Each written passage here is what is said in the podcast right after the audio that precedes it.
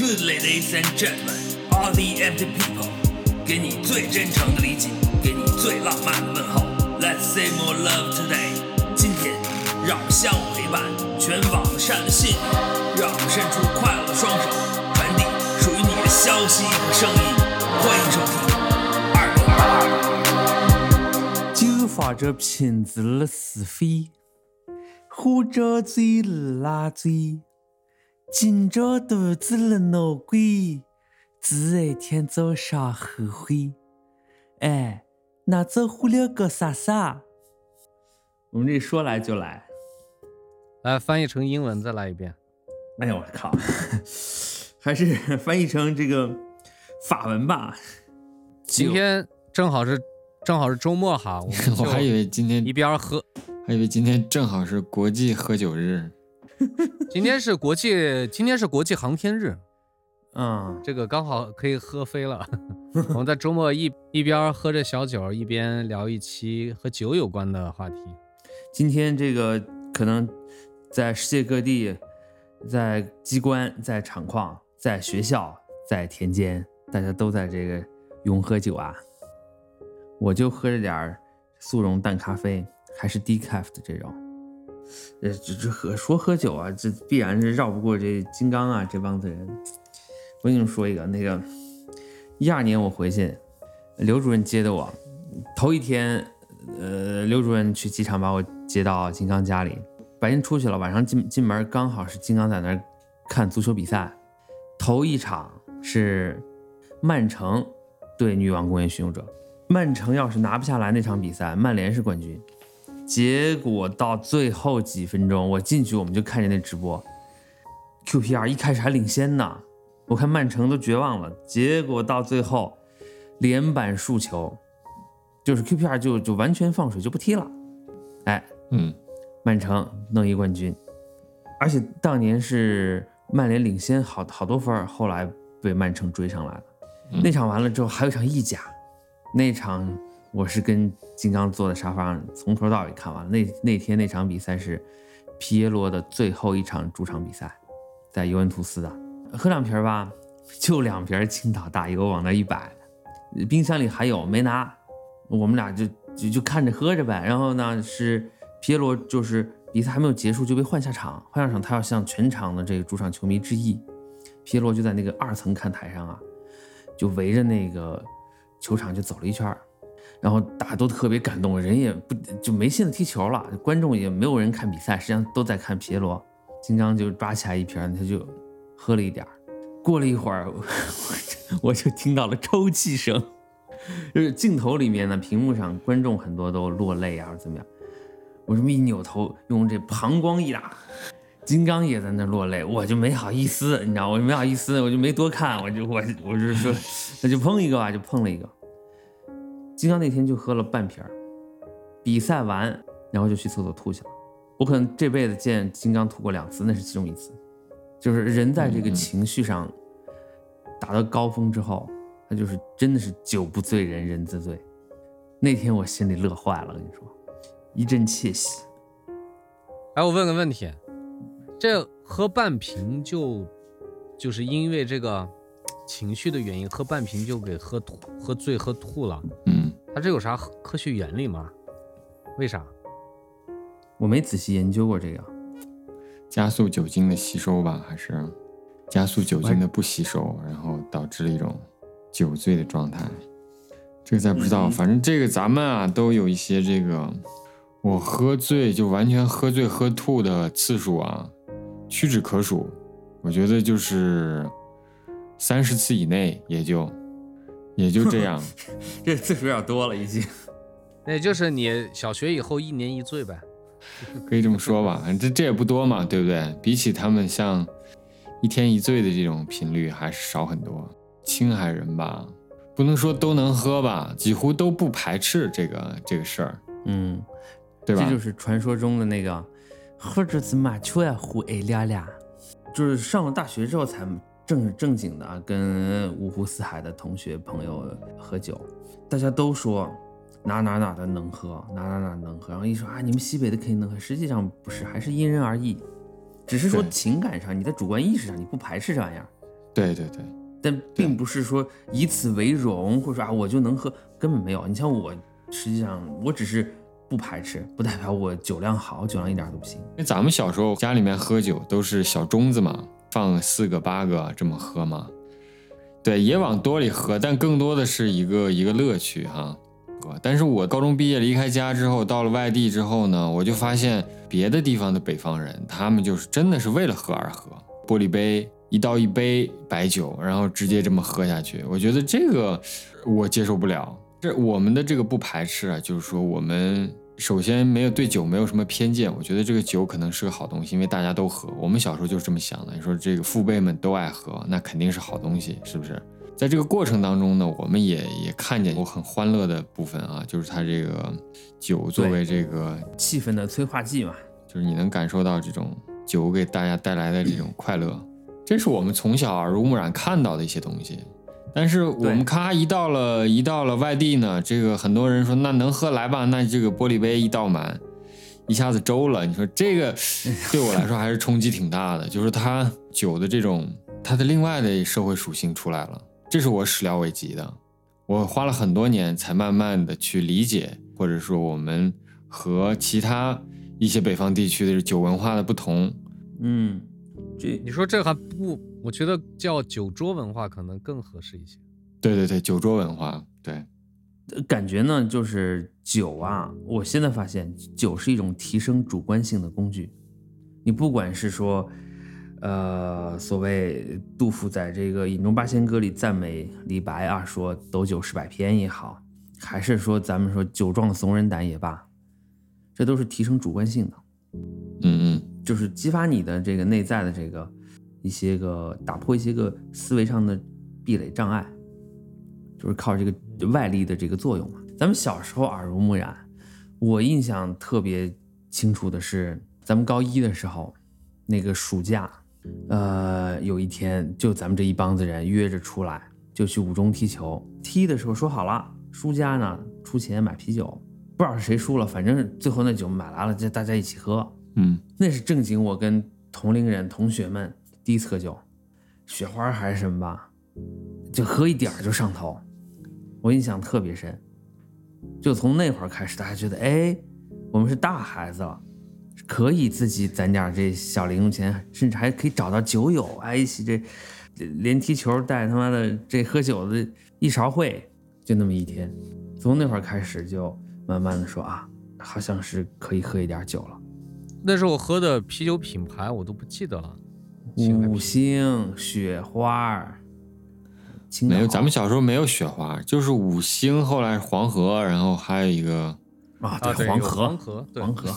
还有就是高三毕业之后，我印象很深，踢球呗，踢完球去我们家江东巷那边去我们家，那时候吃饭喝酒，通宵或者说怎么样，那些男生女生都在，还还挺好的。然后当时我那破录音机后面放的是新裤子的那张专辑，还是九八年那个，就是猴子和我一起来那个，猴子和我一起来。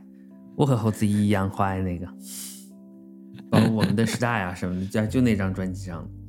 像我就是这公认的不愿喝酒，不能喝酒。现在我自己在家其实也经常喝酒，可能我我这么多年其实并没有适应这个酒桌文化，我一直接受不了。从在青海一直到去山东上学。然后来四川，其实我不太喜欢喜喜欢那种场合，就是有很多时候喝酒是被动的，嗯，然后最开始其实是出于一种生理上的生理上的畏惧，就那喝了确实不舒服，然后呢，那时候其实也不太会处理这些喝与不喝、喝多少这个这个关系处理的不好，然后就干脆不喝，但现在就像，哎，就像王老师说的，一个人呢。其实反而去喝一点，因为你可以比较纯粹的琢磨这个酒的味道，嗯，是吧？嗯，然后去了解一下，了解一下怎么喝这个更有意思呀，怎么配搭呀，就跟就跟这个烹饪一样。对，这还还是有意思。但至今这个我，像之前白洁就跟我说，你想喝酒随时找我，我这随时都有。不敢。但我我看到他那英俊而如刀削般的面庞，我就我就退步了，退却了。接那个路人说的这个，就是说更多的理解是咱们西部的那种酒桌文化。咱们西部呢，跟内地的这种酒桌文化有没有共通的地方呢？有，呃，比如说酒桌上的这种服从与被服从的关系，就是说你要在酒桌上，就是谁让你喝，你喝还是不喝，嗯，是咱们酒桌文化的一个特点。咱们西部也有这个，但是相对的淡化了这一部分。其实我们更多的还是说接近酒酒文化的那个本源，就是一种狂欢。就是纯为了纯为了找乐子，因为咱们要要划拳嘛，还要游戏嘛，就游戏是一个很主要的部分。对，这是跟内地不一样的。饮酒作乐，嗯，是吧？我们把这个作乐这部分很好的保留下来，虽然不是说非常疯狂，但是 我我觉得很疯狂，很疯狂。还好还好。我西北的这喝酒。主要分两部分，第一部分呢是敬酒的环节，嗯，两个部分都是交织在一起的哈。嗯，我觉得最保持的这种传统有传统味道的，跟以前相比已经很少了，但仍然有的，就是我们刚才说的这个四杯啊、八杯啊，其实是用一个小碟子捧着，可能就是一钱的这种瓷杯、小瓷杯，是吧？然后去给你敬酒，哎，然后都有讲究，先拿哪一杯，再拿哪一杯。第第几轮是应该喝完，第几轮应该可以只喝一点，是吧？甚至到最后，如果是长辈或者领导的话，可以只端一下，都是非常有讲究的。对我以前也是这么认为的，就是青海这个比较讲究。后来我发现哪哪都讲究这个敬酒，哪都不差。第二个环节就刚才我们说作乐的这个啊，就是划拳。这划拳呢，其实也很多地方都有，比如说四川也有，嗯，呃，各个地方都不太一样。青海人划拳不会出五，对吧？就不会喊五这个数字。青海很多地方也不喊零，零就是宝是吧？就是宝，对啊啊，有的人喊，有的人不喊。你看，其实我我现在接触过的所谓的酒桌文化比较完整的，其实接触过三种。第一个是青海的酒桌文化，第二个呢是在山东上大学的时候山东的酒桌文化，第三个呢是我入川以后接触的四川的军人的酒桌文化。在山东，这个就完全是敬酒环节，我就特别不适应。就像刚才刘主任最早说的，就纯粹变成了一个喝酒的一个过程，知道吧？我不能凭我的手艺可以获得快乐或者少喝两杯，特别有讲究。比如八个人这个一起吃饭的话，你坐在哪个位置、哪个朝向，其实都提前有套规则。如果如果有领导啊或者怎么样，那都另说哈。在山东，任何随便一拨人。进一个有圆桌的场合，那个位置都是规定死的。那个位置确定死以后，基本上你今天晚上需要喝几轮、喝几杯酒和要敬几次酒就已经定完了。然后再加上高粱酒，我根本接受不了，非常非常头疼。我听出来了，路人喜欢这种有就是比较自主，不是说喝酒多少的问题，而是要自主。这一旦是说这种机械化的定好了，这个就是说。可可能一年半载的有这么一两回也就有了。你要是每次都这样，肯定受不了，是吧？对于你来说，呃，这陆老师喜欢这种自由搏击啊。对我自由之后能喝的多喝点，能少喝的少喝点呗。现在风气变了，是吧？对我们这波人就是出来上大学，你你到青海去也是能喝就就喝，不能喝没有人劝你，或者说劝的少了，不像以前，就是以喝趴下为目标。这就很讨厌，现在没有，也不一定，还是有。就是说，我们也不是说我们以取乐为主吧，就说我们喝酒，我们想要组织一场酒局之前，我们先想这事儿的时候，就觉得哎，挺挺可乐的这事儿，就肯定会 肯定会产生很多欢乐的事情。但是在在内地很多地方呢，这个预期不是这样的。就像路人说的，就是说在在山东也好，或者是呃一部分酒桌文化是很机械的，尤其是应酬型的，它会明显的。有这个座次，有这种服从被服从，喝还是不喝，这取决于一个一个酒桌上的你的一个序列问题、上下级的问题，这就特别机械单调，而且呢，它失去了酒的乐趣。这个这部分酒文化或者酒桌文化是我的观察，就是我也是我不喜欢的。我更喜欢的就是还是要，啊，弄些好酒，咱们享受这个酒。哎，我跟你说啊，这琼浆玉液给你弄来，喝三口，从第四口开始就都差不多了，对，就没什么味儿。这个真的是，比如特别好喝的那个，比如说干白啊，特别馥郁芬芳，是吧？这个坚果味儿十足，像我喜欢的这种，你喝到第三口，就是哪怕那个饮酒状态再好，那个气温、嗯气压、什么湿度都特别完美。你从第四口开始就那么回事儿，所以呢，给路人一个小建议，就是说，当你品饮这些气味比较富裕的西洋酒的时候，你不是有一酒杯吗？你旁边呢放一杯白水，每两口酒之间，你最好呢喝一口这个白水，一个是给你身体补水，一个是让你的这个口味呢能够尽快的恢复。不是他们，他们品酒的那个不都吐吗？别管那是八二年拉菲还是八三年的白马，然后喝一口，咵全吐了。你说这就有让人觉得有点有点难受，你知道吗？对，这个即使是这样，就是你呃，就是说嘴里转一圈吐掉，因为这酒是说他这个吐了是，再好的兴趣变成工作也会变得无味。哎也没，人家那个才有味儿。但是呢，你那样就是说，即使是你品酒，你品多了一样醉。你就是你不往下咽，你一样醉，这是肯定的。再一个就是很多所谓的这个品，嗯，大师啊，就他们是不喝酒的，就是有几位是平时是不喝酒的，这你能信吗？就是他们每个人脑子里记着，就是写成书是上千万单词的知识量，至少比那还要多，那都是硬知识。而且他们特别能，就是特别能品，但是他们是真正的做到。品鉴，咱们就是猛灌，他们平时不喝酒，滴酒不沾，那正儿八经对他们来说是工作。但是呢，乐趣不在酒，在于酒，喝酒带给他的金钱收入。大家有时候觉得哇，这你看那个就是 whisky 界那个达摩那个他们那个首席，嗯，叫什么 master blender 那哥们儿，他外号叫 nose，the nose 就是他他总是喜欢去闻啊闻那个酒什么的。叫理查德还是什么呀？他在视频上演演示，就是如何品鉴这个酒啊，或者怎么样的时候，甭管多好的酒，倒到他那个蚊香杯里，先咵咵摇一摇，直接就是往身后一甩就倒掉了，都不进嘴，先把这杯子醒一醒，然后再倒第二杯，再然后呢再喝或者再怎么样，然后他就是在他的那个工作台前面，那么。那酒洒的到处都是，人家玩儿不是后面有个人蹲那儿接着呢，嘴张大啊，那得那得他助手 在接接着，你知道吗？对，凡是到这程度，他就是杂技。哎，这里我问个问题，嗯，我们白酒文化里面，呃，先不说这个品酒师哈，白酒文化里好像对葡萄酒这个年份酒这个概念好像不是很强，我不知道是向西方学的还是。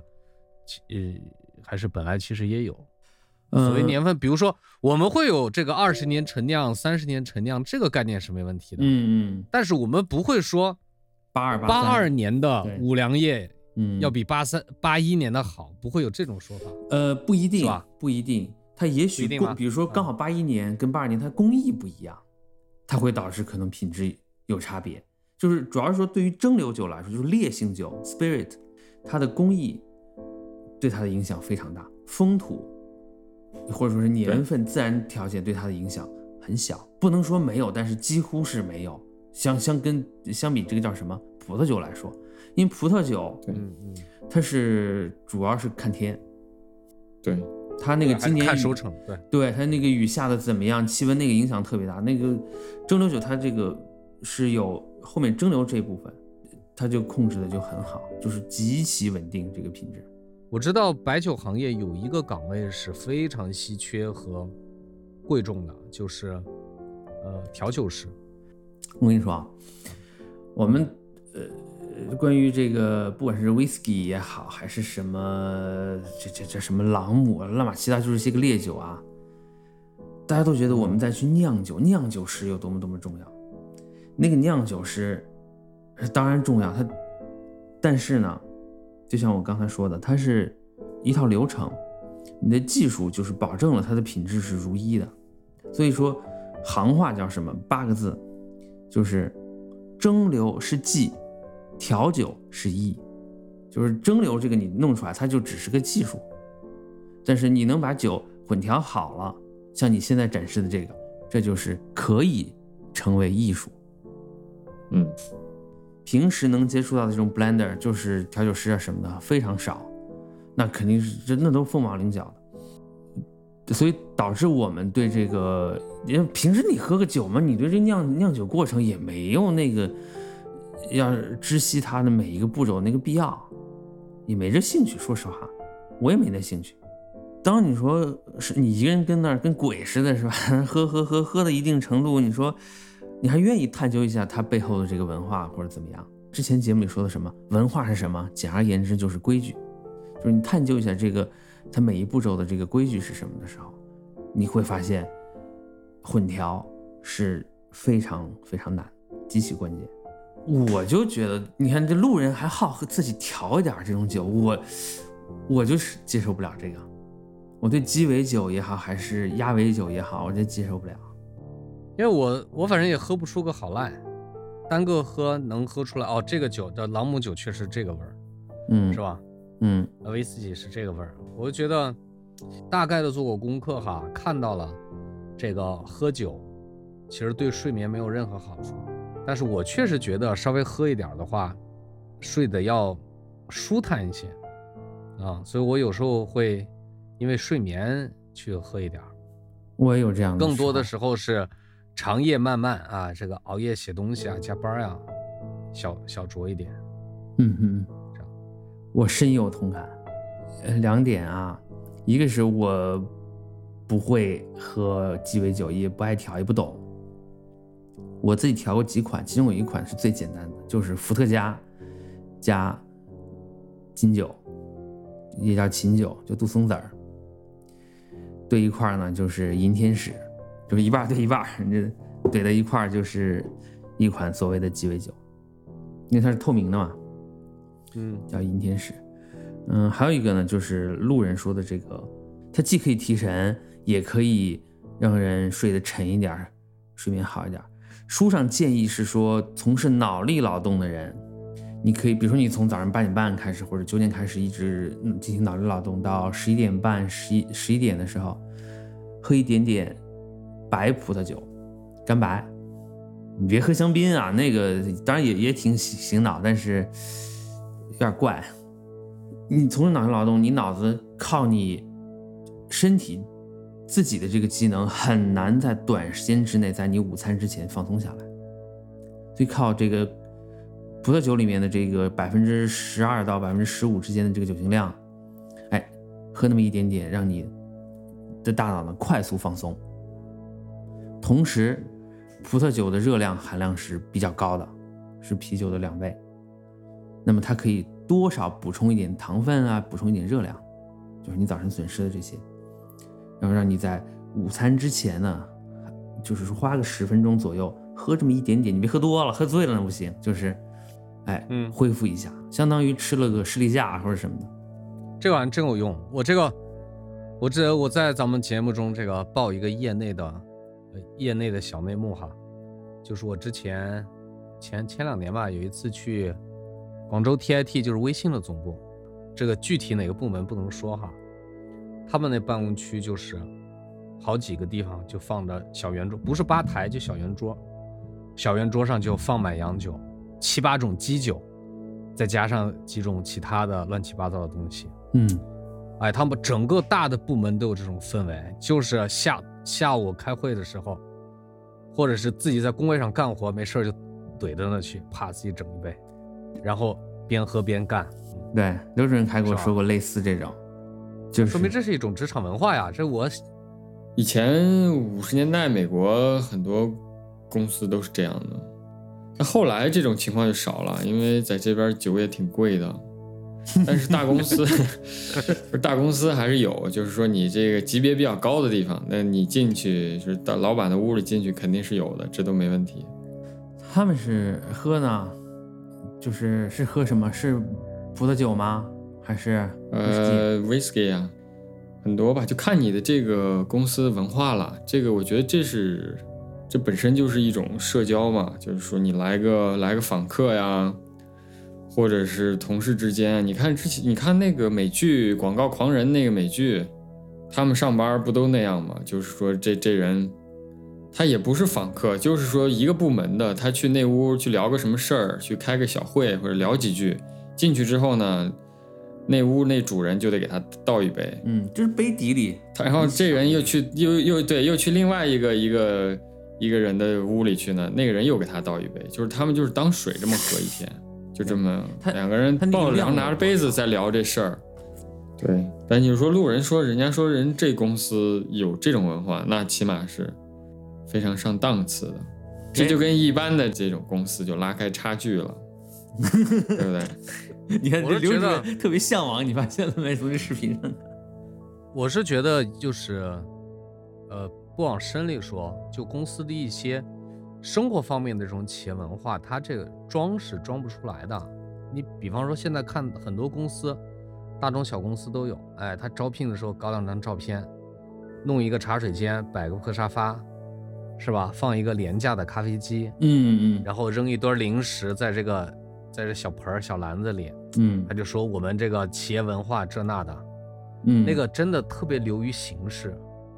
他的核心员工，他的公司高管对这个对零食是什么态度，这个是装不出来的。对，你比如说现在很多新媒体公司，他本来就是搞美食出身的，那他的他的这个茶水间，那真的都是非常好的东西。这好并不是说贵，而是精挑细选的，一看就是一个资深的吃货才能选出来的东西放在那儿。就像我说，这酒是一个提升主观性的一个工具。这个工具的使用啊，就是咱们最熟悉的就是欧阳修那个“醉翁之意不在酒啊，在山水之间”这个事情。这个就是那个太守，他那个醉呢，不是说因为酒醉了，而是说，就是狼牙山的那个风景，怎么说呢？是阴晴雨会。他作为一方的这个长官，在这个酒的助推之下呢，他有感于自然的风景的奇妙和壮丽，以及四时变化的这种美妙。他陶醉于这个，只不过是酒把他的这个主观性尽可能快的集中的释放出来，再加上什么呢？他是与嘉宾同饮，以及啊百姓随游这么一种欢乐的气氛的烘托，就是有点像你们俩比较称赞的那种青海的那个酒桌文化，有行乐取乐作乐的这个成分，酒是中间一个点缀。同样是这个张旭哈，嗯、就是我们的草圣，就是书上说是张旭三杯草圣传，脱帽鹿鼎王宫前，挥毫落纸如云烟。大概描述的一个什么状况呢？就是张旭就是说得借着这个酒劲儿，给大家表演一下草书的创作。这个不仅是一个典型的，就是你像这书法作品嘛，它是一个什么？它是个成品艺术，就是说他写好了再给你看。他的这种创作是带有表演性质的，有即时性，它是表演艺术。在表演完毕之后呢，表演的这部分，哎，就过去了呗，让你跟看个现场演出似的。但是作品留下来，张旭的这种创作，他借着这种酒劲儿呢，怎么说呢？就是他表现的是，就是个这个个体生命在这种酣醉，特别是他主动的寻求获得到的获得的这种酣醉状态，在这种状态之下的这种样态、意识、潜意识、情感，包括他自己的想象等等的，都表现在他的这种行为里，以及凝结在他最后的作品中。跟通过这个故事的或者说呃范例，大家能体会到很多搞创作的人，他需要酒精，他需要烟，甚至有的时候需要一些药剂来激发自己。对，处方药嘛，这个是是这样，就是说人们喝醉吧，人们喝醉之后呢，就是进入一种潜意识，也不能说喝醉进入潜意识，就是说人在人在意识模糊之后呢，他都会进入潜意识。然后呢，这个就是喝醉，只是就是意识模糊的一种途径吧。你快睡着了也是意识模糊嘛。嗯就是人进入潜意识之后，你你那潜意识那个世界是非常大的，你经常能发掘一些你平时不了解的自己，或者是平时做不了的一些事儿，这也是酒精带来的快乐，也是烦恼吧。就是无论嗯是积极的还是消极的，就是一句话：酒壮怂人胆。你这胆子肥了之后啊，干一些出格的事情，或者说做出一些美妙的创作，这都是有可能。就是你，但是你要把握住这个很难，这个量这种状态是很难达到的。这个酒它不是一种，就是咱们说，哎呀什么用来浇愁，用来麻醉自己。它很多时候它的积极方面是使人的精神获得一种大的解放、大的活跃，在清醒的时候不愿意说的、不敢说的。都连唱带叫、连蹦带跳的说出来，表现出来。醉跟醒之间的这个转换，这种把控，要有一定的精力。这是这是个技术活。这这那那个把控不了，除非是这种，对不对？催眠大师可能也许行吧，但是一般人，我觉得大家平时咱们都把控不了，把控不了，因为那个就一下，就像你入睡那一瞬间一样，那是。那是一个很很模糊的一个状态，你是不没办法控制的。我们是怎么训练自己这方面的这种适应能力的呢？比如说啊，从七点半到九点半，就这一两酒或者一两半的酒，往杯子里一倒，慢慢喝着。但是前提是你手里最好干点别的事情。你是说码个字儿啊，还是说干点什么？要不然眼前就这一杯酒，你两口就喝完了。你这听起来像是早上上班倒杯咖啡一个效果哈？对，是这样的。哎，我想起来一个完美的配搭，那是不是爱尔兰咖啡？里边整整一杯威士忌。就是刚开始喝外国酒的时候，那还是喝啤酒，嗯，所谓精酿啊。我们一个朋友他就呃跟我开玩笑，他说：“哎。”他说：“你这样，你早晨喝那个咖啡的时候，你倒一两那个 bourbon，就是 whisky。他说你一块喝了，但是那效果特别不一样。但我没尝试过，这么多年来，这是已经有八年时间了。他跟我说这话，七八年没尝试过。那因为当时他旁边的那个他女朋友说：‘说你可别这么干啊，这是他跟你开玩笑的。’我没尝试过这个事儿，但是呢，影视作品里经常有这种的。”一般都是那种非常绝望的主妇啊，或者是，呃，或者是他就都市是吧？呃，就是那种酗酒的人，就是他们经常就早上起来，这个咖啡里就兑伏特加，什么就是这么掺着喝。其实这个我发现一个挺挺有意思的事儿，就是说，国外有这个就是酗酒问题嘛，drinking problem，就是。这个是他们很大的一个一个议题，但是呢，在国内你说有没有这事儿？就是国内有没有酗酒的人？那有啊，或者是我们那儿有没有这种我们叫酒拉拉，或者是就是晚上喝多了睡大街的人也有。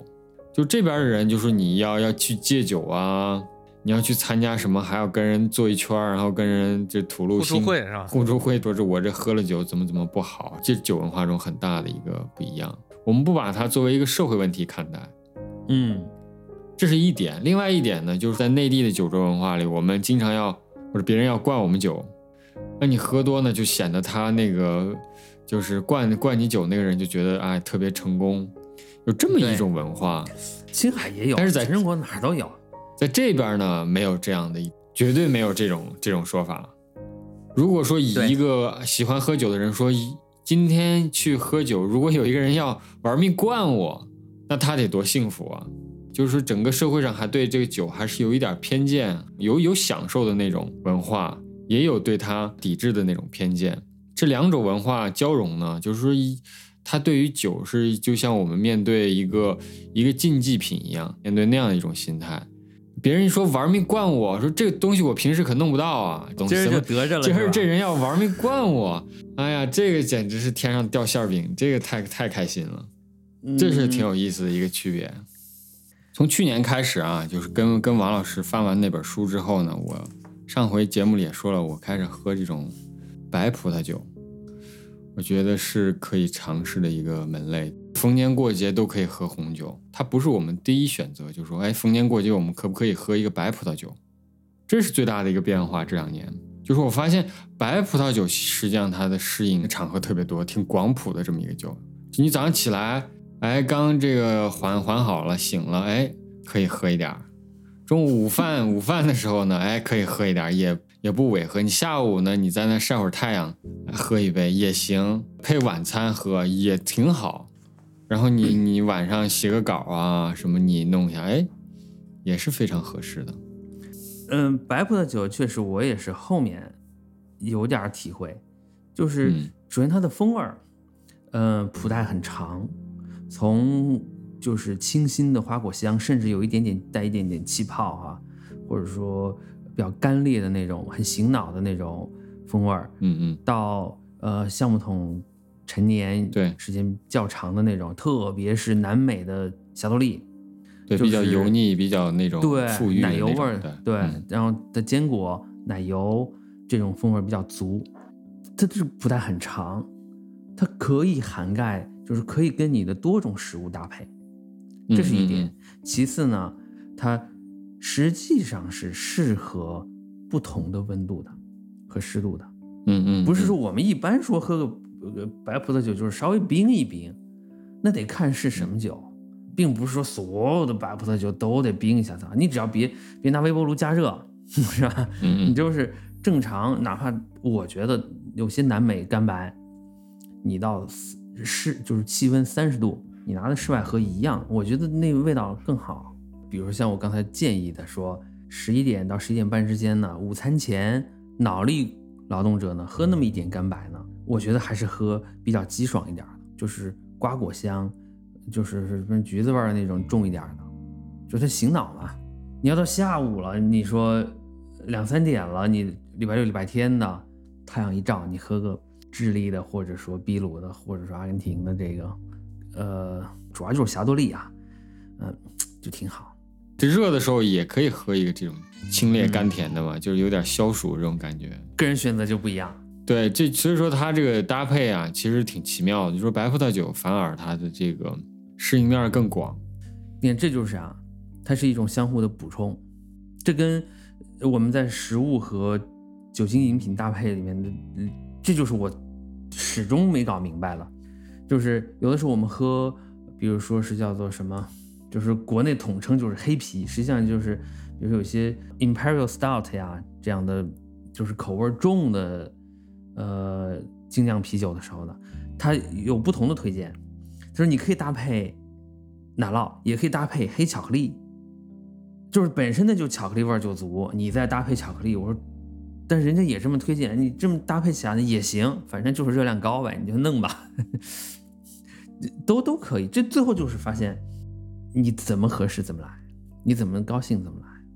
说的我拿起了，说的我打开了淘宝，想马上找两款干白囤到办公室，我给你，有没有推荐的？对我给你推荐推荐，后面就是上次刘准说的那个，呃，贞德汉贝，可甜了那个酒，产区是阿尔萨斯产区真欢酒庄的这个琼瑶江，琼瑶江，真的那个词儿我我还真不会念，那个 它是个德语 那个我真不会念，就是我不知道应该它按德语念还是按按英语念还是按法语念，因为阿尔萨斯那个产区是在法国嘛，但是他们那个地方又说德语，它跟德国接壤，所以那个单词是个德文。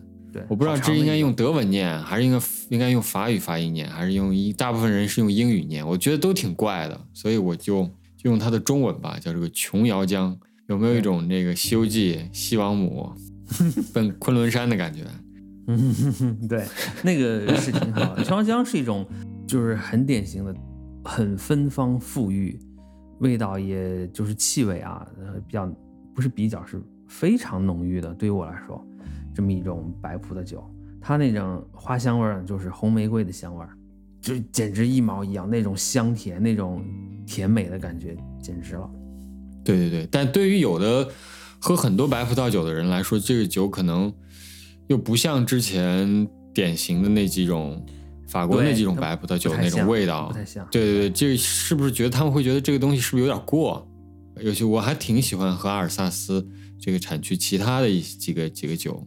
印象当中啊，呃，所谓的白葡萄酒嘛，那就是勃艮第啊，呃，怎么说呢，就是有点富丽富贵的那么一种，就是霞多丽葡萄的那么一个味道，就感觉挺高贵的。确实，那色泽啊什么方面都确实不错。嗯、也有一些奶油香什么的，只要过一过橡木桶，那味道就比较温暖。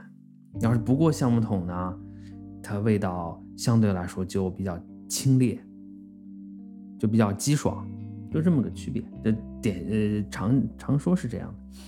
嗯，我现在是葡萄酒就只喝白葡萄酒了，而且只喝基本上啊只喝霞多丽。就是业界啊，品酒界或者喝酒界、饮酒界有这么一说法，就是 A B C，就是 anything but Chardonnay，就是说喝葡萄酒喝的太多的这个人呢，他就说你给我什么葡萄酒都行啊，一进门，比如说一去路人的办公室，一推门聊个天儿，就是 A B C，什么酒都行，但别别再给我霞多丽，喝的太多了。但这是什么？这是行家里手的说法，也是二把刀的说法。嗯嗯，就是世界上的霞多丽，你能把霞多丽喝过来，那就了不得了。它的这个风味儿，这谱带特别宽。对，就我们比如刚入门说喝一点点这个干白或者怎么样，人家说啊，二把刀过来说，A B C anything but Chardonnay，不要这样，别信他这个。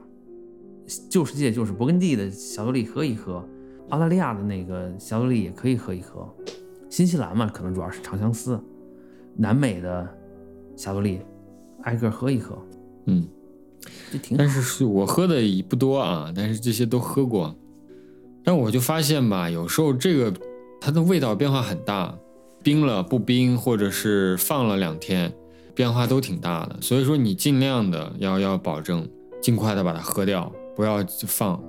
但是呃也有例外，就是有一个酒我放了一个礼拜，它反而更好喝了。我也不知道是因为我的这个舌头就是每天都不一样，还是怎么样，就是我还是我这个记忆出现偏差了。你想想，我们一般说品鉴那个酒标上是怎么写的呢？品鉴记录上，它一般是 nose 和 tastes，就是说闻那一杯酒，你闻着和喝着是两两回事儿。有的酒闻着特别好，你一下一入口也就一般般，都有。嗯但有的酒你闻着，哎，这气味儿、这香味儿也就那样哈，哎喝起来不错。你这器官对它这些化学物质的这种捕获和响应是不一样的。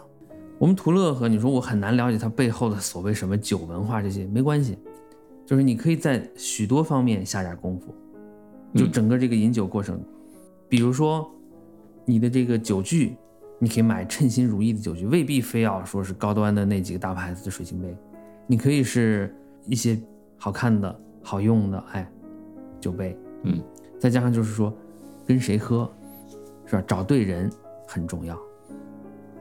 买对酒，然后选选对时间场合，享受一下，不管是一个人，还是呃一帮人，都可以。这个功夫是完全可以自己下的，就全看自己的心情。当然也不也要求一点点的经济投入，但你要是常喝酒的话，这点钱不算钱，我觉得。至于说，呃，甭管是烈酒还是葡萄酒还是啤酒这些，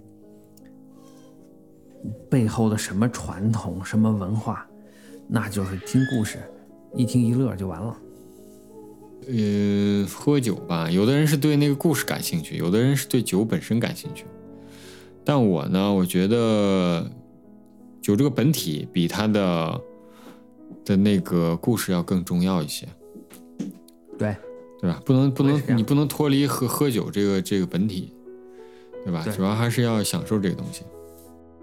就是说，我们今儿为什么，我就想起来，我们今儿为什么，呃，杂七杂八聊这个喝酒呢？是我们的听友啊，有不少这个男性听友啊，人家本身人家懂酒，比我们懂，人家酒量也比我们好，喝过的酒比我们多，但是人家还是愿意听我们瞎掰一掰，就是互通有无。虽然不能见面，但是呢，有这样一个隔空的交流。对，我们就是闲聊，闲聊呢。但是呢，这个阿尔萨斯啊，法国这葡萄酒这个协会的相关的这个营销的人员啊，赶紧把钱打过来。这这一集我们没说别的，就净说你们那块儿了。就是特别是那个人真的汉贝我，我们连这个我们连中国的白酒金三角都没说。就是对，后来呢，我说我们也没要带货什么的，我说带货不都，我说我们又不是漂亮姑娘，结果人家说真正能带货的是男的。对，再给强大家强烈推荐一下啊，就是为什么说我说麻辣香锅或者说什么各种干锅这种川味的哈，搭配白兰地效果很好。白兰地是果基酒，就相当于是葡萄酒，把葡萄酒你蒸馏一下，蒸馏出来的那个果香很浓郁。我们简单就这样说啊，跟这个这种香辣口啊，它是对着的，它在那个那叫什么，就是那个风味牌上它是对应的，这样搭配起来很好，一定要试一试啊。对，王老师一般都是这个麻辣香锅配的是这个干邑啊，这个路易都是 我为数不多的喝喝的大醉的一次，就是和白兰地喝醉了。大概上大学的时候，我们学校那是国内的较有名的这个葡萄酒产区啊，就是这个烟台张裕。嗯我们学校旁边就有两个酒庄，当然我现在也没搞清楚这个胶东半岛的气候到底适不适合这葡萄生长哈，我没研究过。但是本地因为张裕集团在那里嘛，这个嗯葡萄酒就很泛滥。然后那时候身为学生呢，我们喝白兰地的唯一原因是什么呢？就是便宜。他这个账是怎么算的呢？是其实喝的更多的，特别是在这个胶东啊，这个山东青岛、烟台、威海这一片，都喝扎啤，这是一种土叫土叫法哈，就是那种大桶里面的，我也嗯不知道学名叫什么，感觉就有点像自酿是吧？一般都是论桶的。我记得我们班毕业的时候，我们班是四十二个人吧，毕业的时候喝了多少桶啊？十来桶吧。然后就喝，但是喝扎啤贵啊，那一个人得喝多少？我们那时候，这个这个我不知道是不是这个产区的原因，学校都有这个风气，我们食堂都卖扎啤，食堂是那个桶或者是大盆儿都有，有时候如果是尾期，然后呢，那个大妈就会拿那种那种大铁勺啊，问你通讯你要多少，然后一般一般你看回男生宿舍的路上，大家都是每个人手里提两个塑料袋儿，嗯给你塑料袋儿灌满，然后在外面再套一个塑料袋儿，两只手一提，对，提回宿舍呢，每个人都会有一个饭盆儿，是吧？把那袋儿把那袋儿扎啤嘚儿放在饭盆里面，你知道吧？但我们那次为了为了酒劲儿更大一些，喝的更多一些呢，就喝了白兰地。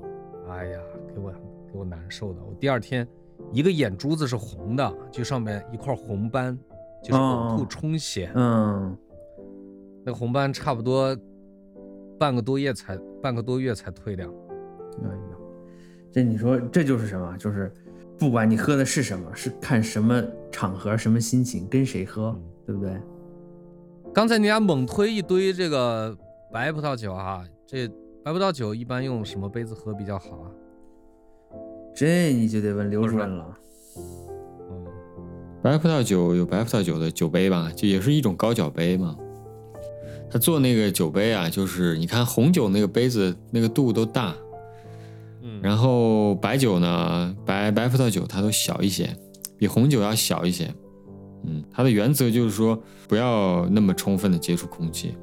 像我现在完全不讲究，就是喝啥酒都是用的啤酒杯，呃，但不是大啤酒杯。其实，其实其实其实也没有什么一定之规，就是几个原则。他做高脚杯，他他有个收口嘛，收口就是为了聚拢香气嘛。对它那个肚子大，就是为了跟空气充分接触。嗯，因为你不不倒满嘛，你只倒一半儿，正好是倒到它最宽那个地方，对，它就是跟空气的接触面最大化。但是白葡萄酒呢就小一些，它就说不希望它跟空气接触那么充分。嗯高脚就是说这个隔绝手的温度，大原则就是说保持它的温度，然后呢收口聚拢香气。如果能满足这些条件，其实什么样的杯子都可以，只是说人家已经做出这杯子了，就是最适合这个的，就是干嘛不用呢？非要去打破这个也没有必要。葡萄酒也好，还是什么酒啊？就是酒有典型的说有三醒，就是我们常说的，现在大家也都知道，就是酒要醒一醒，包括中国的这个烈酒也可也要醒一醒，就特别是好酒啊，不是说开瓶倒出来就喝。酒这三醒是哪三醒呢？就是瓶醒，就是你开了瓶之后呢，就剩在瓶子里的酒，那就它自然就醒一醒。还有一个是醒酒器里那个酒樽里醒一醒，不管是烈酒的还是那个叫什么，呃，就是葡萄酒的哈，它不同的醒酒器。还有一个就是杯醒，你倒在杯子里你也别倒进去就喝。只不过葡萄酒呢，杯醒还是挺重要的，就稍微晃一晃或怎么样。Whisky 呢，就是很多人说你就别醒了，别装了，就是倒出来，差不多有个一分两分的，你就可以喝了，就是把它那个土味儿什么的杂味儿走一走就可以喝，不用专门去醒它。但是 Whisky 呢，有的时候你会说在里面滴一两滴水，让它就是让它的风味儿啊更加快速的集中的释放。有的人我们一般就不加水了，就倒出来，就甭管是啥就喝吧，也不加冰，反正就就恨不得拿瓶吹。嗯，对，这这拿个纸杯子也能喝，没问题。人家那电影里那叫什么？那《杯酒人生》里怎么喝的？是不是？对，纸杯喝的白马嘛，是不是？对 对，不一样嘛，这不不在乎这个，一样，一样。就好比说，就我那个什么。我刷胶水儿，有的时候用的还是紫檀呢，是不是？没什么大不了的，不要神化这些人造产物。不是说神话，是不要不要机械的去理解这个事儿。嗯，就说干什么必须要怎么样怎么样，就是他这个仪轨啊弄得太正式也也没必要。但是把握几个大原则，他当时为什么设计出这样一个杯子去装这种酒？他有一些很出出发点很简单的一些思考。对你的杯子就是满足它的功能就就行了。我觉得纸拿纸杯喝红酒是很糟糕的体验，或者拿塑料杯子喝啤酒，这都是温吞吞的不舒服嘛。就是确实有人也做过实验，就是拿中国那个瓷器，就是瓷杯子喝威士忌，还是不如玻璃杯子好。这个同样一个可乐，你真的你你杯子选的对，那可乐都好喝。我们上次说的什么？这酒哈，收发烘碾糖，校蒸陈装饮。咱们能够掌控的只有最后这一步，就是饮。饮呢又分，这是咱们能掌控的。不要在最后这个步骤上，你再形成什么歧视链之类的。你在这上面找寻一种优越感。对，你优越感，你跟你自己比，你说你今天比昨天优越可以，但你别拿自己跟别人比。就是你喝白马，未必获从中获得的。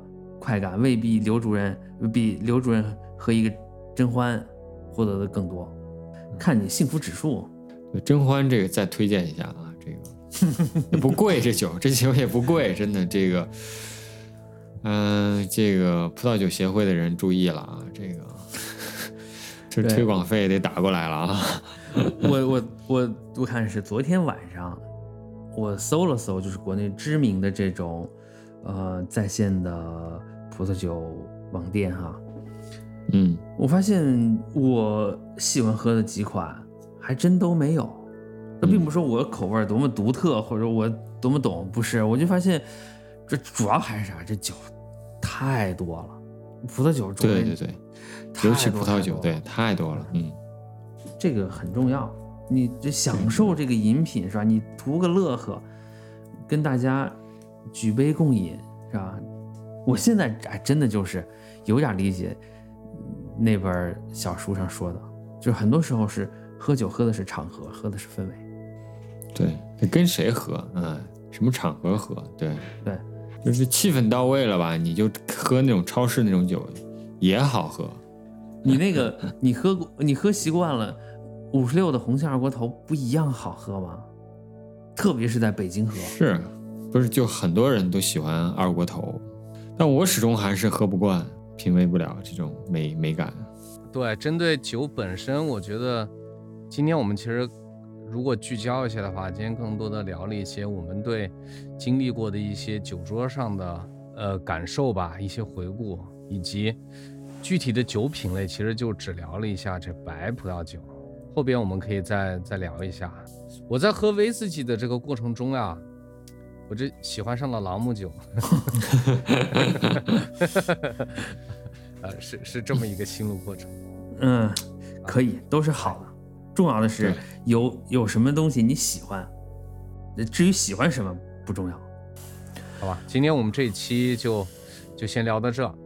我就再加一句啊，就我们喝酒喝了很多很多酒，我们在找什么呢？我们在找的那款酒，不是你懂的那款酒，我们要找的那款酒是懂你的酒。找到这么一款酒或者这么一类酒，你就可以一直喝下去。王老师要不要来一圈？成，那来一个。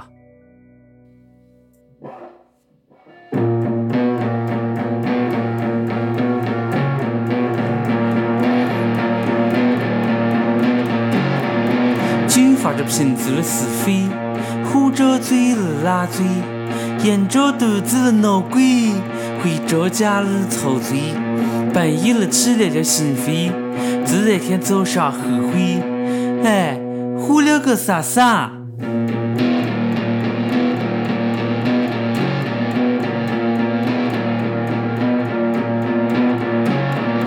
花灯初上西宁城，车水马龙都是人。饭店酒吧看日挂，日给了哈都吃宁。西宁人最好发，吃饭喝酒一干茶。朋友来了火，朋友走了火，坟上发起了火。自治省管呼呼呼，压下个艾滋火，艾滋蛮有火。每套家具户，包个凉台呼呼呼，啥事没有喊，是个火。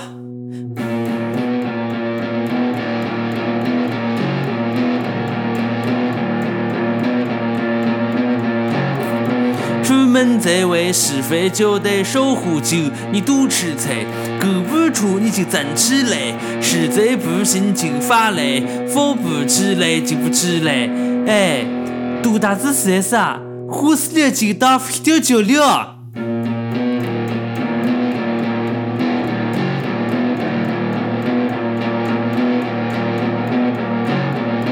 人在江湖飘，谁能不喝高。只要感情铁，火成未出息。感情深，日抠门；感情浅，你就舔日舔。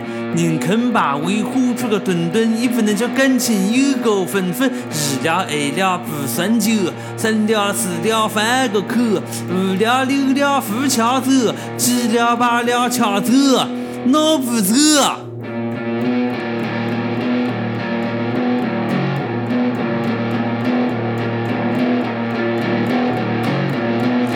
着走路踩进了狗，或者回家悄悄溜，或者鼻子混丢丢，或者尾都成了网兜。骑上车子喝酒去，小偷把车子偷抢走，吃您回来就没发现，祖上是光听一声吼啊！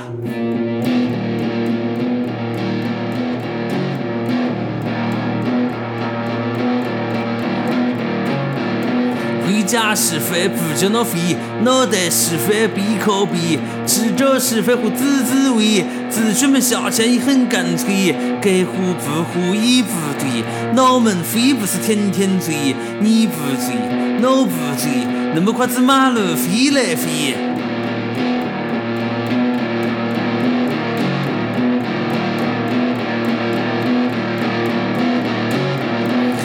全是个喧哗喧流，不得不美不吹不累，三瓜两瓜举着洗下来，咋手？